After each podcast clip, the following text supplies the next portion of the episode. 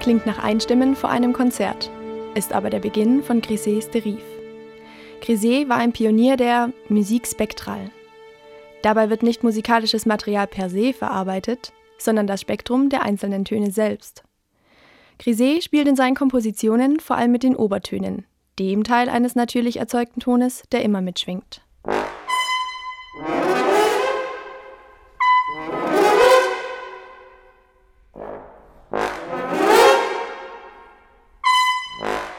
Griset war für das totale Aufbrechen des Klangspektrums bekannt.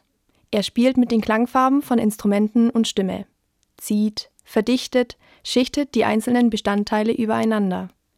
So auch in seinem Werk Megalith für 15 Blechblasinstrumente. Teilweise erinnert seine Musik an Werke wie Ligeti's Klangkomposition Atmosphäre für großes Orchester. Denn diese Kompositionstechnik liegt der Spektralmusik zugrunde.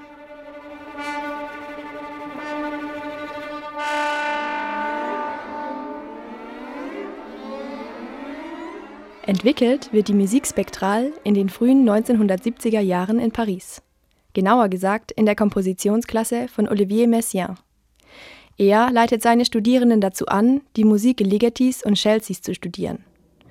Aus der von ihnen verwendeten Technik der Klangkomposition entwickelt sich später die Spektralmusik, für die Gérard Griset Weltruhm erlangt.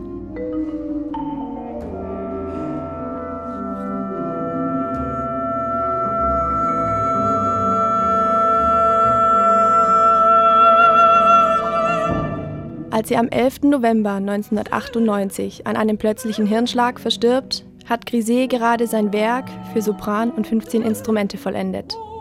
Das Thema Der Tod.